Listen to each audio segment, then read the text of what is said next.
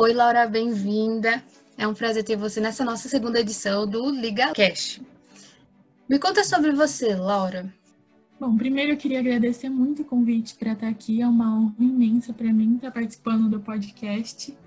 Então, eu sou a Laura, eu tenho 22 anos, eu estudo engenharia de produção e recentemente eu realizei um sonho e abri uma loja de bolsas online.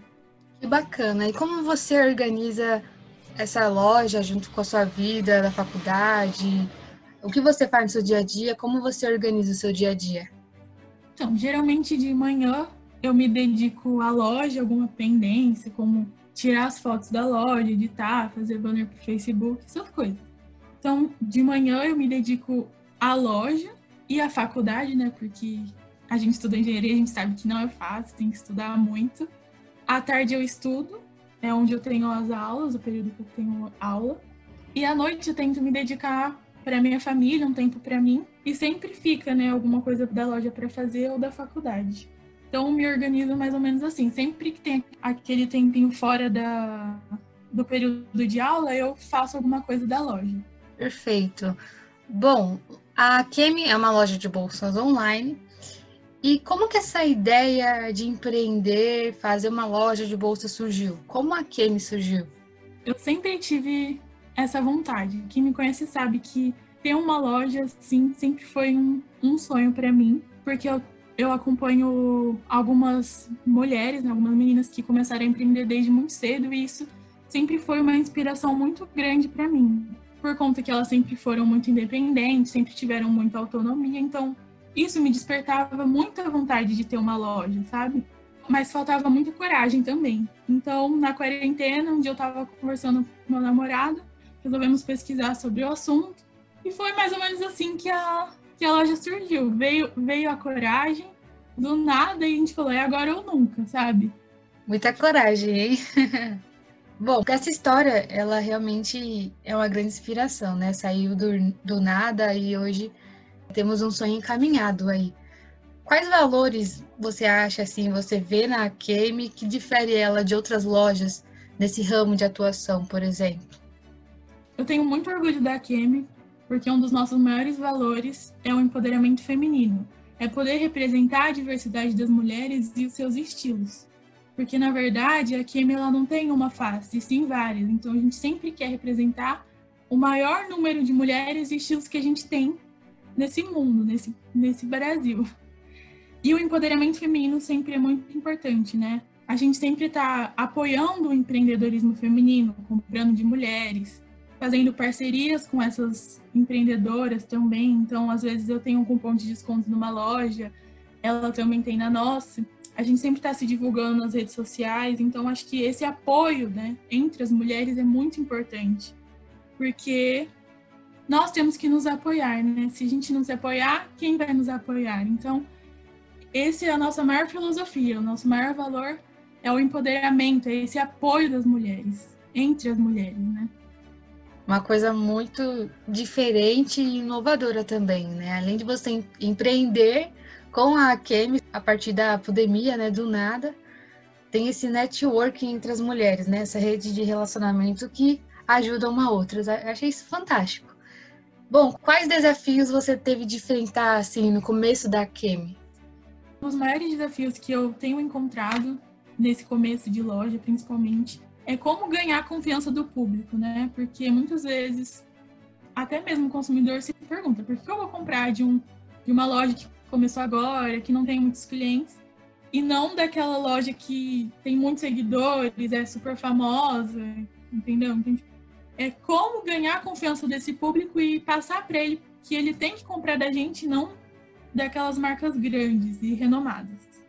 E outro grande desafio também é encontrar fornecedores, porque a gente sempre está procurando coisas de qualidade, que sejam bonitas, então isso é muito difícil de achar hoje em dia. Então tem que procurar bem e não desistir que você vai achar um fornecedor nesse no ramo que você quer. Já teve algum fornecedor que você se decepcionou? Aconteceu alguma coisa que você não gostou? Sim, é, teve uma vez que eu encontrei um fornecedor lá, tipo, tava olhando as coisas, achei os produtos incríveis, né? por foto, né? Porque a gente está em pandemia também, não tem como eu ter esse acesso presencial. Então a gente olhou tal. Aí quando comprou, inclusive, aí quando chegou, eu falei, meu Deus, o que, que é isso? Não tinha gostado de nada, era totalmente diferente daquilo que eu estava esperando. Mas agora já está tudo resolvido, então encontrar fornecedor de confiança é uma coisa bem difícil. Nossa, que história, hein? Laura, o PNADC é uma pesquisa realizada pelo IBGE com o objetivo de produzir continuamente informações sobre o mercado de trabalho associadas a características demográficas e educacionais.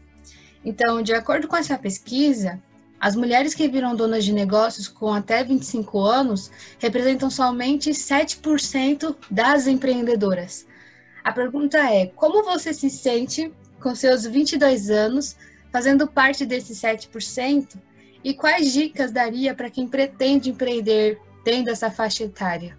Bom, eu tenho muito orgulho de fazer parte desses 7% e fico muito feliz, mas é um número que eu queria que fosse muito maior, porque a gente precisa de mulheres que nos representem nesse ramo, nesse segmento. E que eu desejo que aumente cada vez mais. É, eu me inspiro em mulheres que empreendem desde cedo, né? principalmente a Isabela Marte. Ela começou a empreender com 12 anos, ela sofreu bullying e superou tudo isso. Hoje em dia, ela, a loja dela deu super certo, né? Tá dando super certo.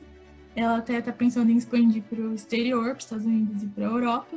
E ela é um exemplo assim de superação para mim. É uma pessoa que eu me inspiro muito. Inclusive, ela apareceu na Forbes numa matéria que eles fizeram de talentos com menos de 30 anos. Então, ela é uma pessoa para se inspirar mesmo.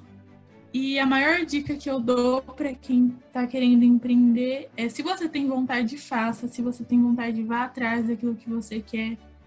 Porque pessoas falando mal, julgando, medo, a gente sempre vai ter, sempre. Então, faça o que você quer, faça o que você tenha vontade. Arrisque-se, porque ou não você já tem. Porque é melhor você fazer e se arrepender do que não fazer e ficar pensando, ah, como poderia ter sido? Às vezes poderia ter sido uma coisa que tivesse dado super certo e você nunca ia saber. Então, se você tem vontade de fazer alguma coisa, se você tem um sonho, faça isso, que isso é muito importante. Sempre seja muito otimista, tenta se motivar o máximo que você puder. E, e o apoio da família, das pessoas que estão à sua volta, é muito importante. Eu adorei essa sua dica motiva motivacional, foi muito incrível. Bom, é, vou levar você agora um pouquinho a uma reflexão.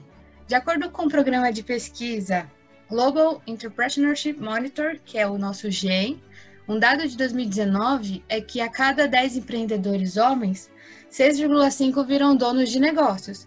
Mas a cada 10 empreendedoras mulheres, somente 3,9 viram donas de negócios. E esses dados são muito baixos, né? Praticamente a metade do número de homens. Então, para você, qual o principal motivo das mulheres não prosseguirem com seu empreendimento? Bom, na verdade é uma surpresa, né? Que sejam esses números.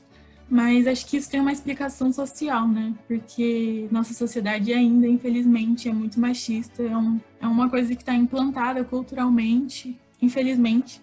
Acredito que a mulher dentro da sociedade ela tem um papel muito amplo.